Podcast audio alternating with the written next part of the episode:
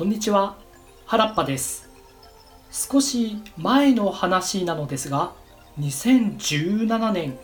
個人的にブラジルのアマゾン川を旅したことがありましてその時にジャングルをガイドしてくれた現地の男性がガブリエルさんという名前の方でした。文明がほぼない地平線の彼方まで川と森が続く桁違いの大自然でしたが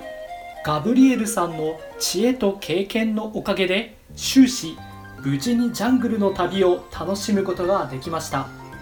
さてご存知の方も多いと思いますがこのガイドさんの名前キリスト教やユダヤ教に登場する天使の名前が由来です。特に欧米圏ではこうした天使由来の名前を持つ方はとても多く例えばアメリカなどでよく聞く名前マイケルさん。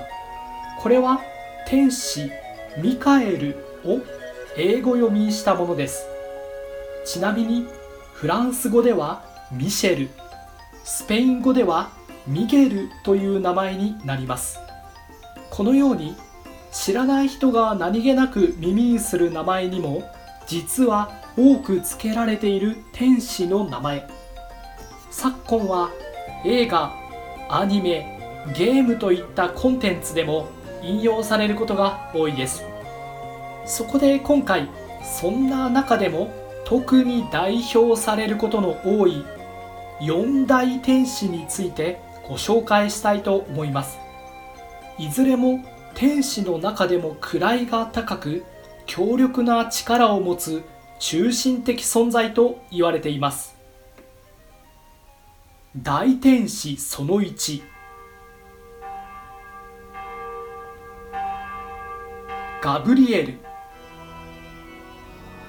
名前の由来は神の力という意味でしてアラブ圏ですと呼び名はジブリールとなります。この四大天使はイスラム教でも信仰されている存在なんですね。ガブリエルはマリアに受胎告知をしたエピソードやモーセを埋葬したり背徳の町ソドムとゴモラを焼き尽くしたのもこのガブリエルと言われ神話においてもとても重要な役割を果たしています。またイスラム教においても開祖のマホメットにコーランを書き写させた天使となっておりこちらにおいてもまたこれ以上ないほど重要な役割を担っています。よくあるイメージとしては青年や少女のような中性的な顔立ちで正義の剣を右手に公正を象徴する天秤を左手に持った姿で描かれます。また神羅万象のうち水の元素を司っているとも言われています。大天使その2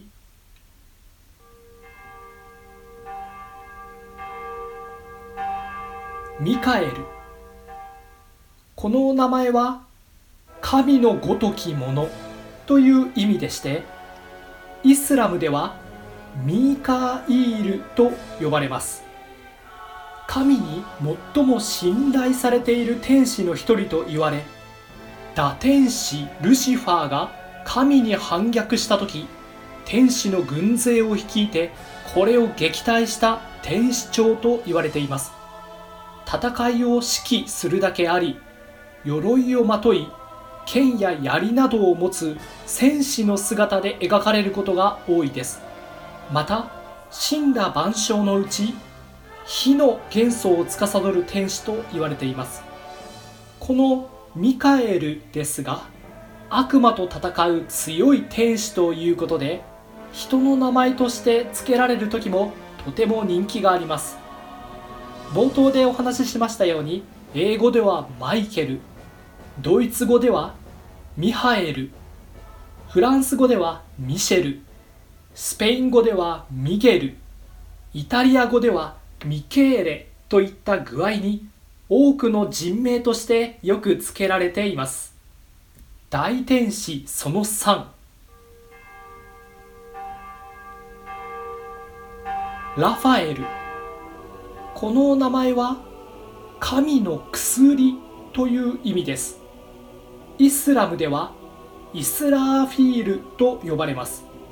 その名の通り深い医学の知識を持っており人を癒すことが役目と言われるのがこのラファエルです。四大天使の中でも最も慈愛に満ち穏やかな性格で杖を持った旅人のような姿で描かれることが多いです。また神羅万象のうち風の元素を司る存在と言われます。イタリアのルネサンス全盛期に活躍した芸術家にラファエロという人物がいますが彼の名もラファエルのイタリア語読みが由来と言われています。大天使その4ウリエル。名前は神の炎という意味だと言われますが死んだ万象のうち大地を司っていると言われます。ウリエルは人々に知恵を授けたり予言をしたりするとも言われる天使で芸術家や作家にひらめきを与えたり人間がネガティブな感情を持った時には心を落ち着かせる天使とも言われます。本や巻物を持った姿で描かれることが多いイメージです。なおここまでのガブリエルミカエルラファエルまでの四大天使はイスラム教でも共通なのですがこのウリエルに関してはイスラムではアズラーイールという死者の魂を助けるという別の天使が割り当てられています。ちなみにここまでお聞きになって天使の名前ってみんな後ろに何々得るという言葉がつくなと気づかれると思いますがこの得るとは神様を表すワードでありエルサレムイスラエルなどといった言葉にも含まれています。さて以上キリスト教やユダヤ教そしてイスラム教でも信仰される四大天使についてお話しさせていただきました。ちなみに神話や聖典においては他にも数多くの天使が登場しましてこれからもさまざまな創作物に数多く引用されていくと思います。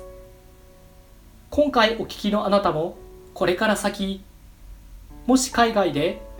マイケルさんやラファエロさんなど天使由来の名前の方と知り合った時にはあその名前天使から付けられていますよねなどと話題にしてみてください。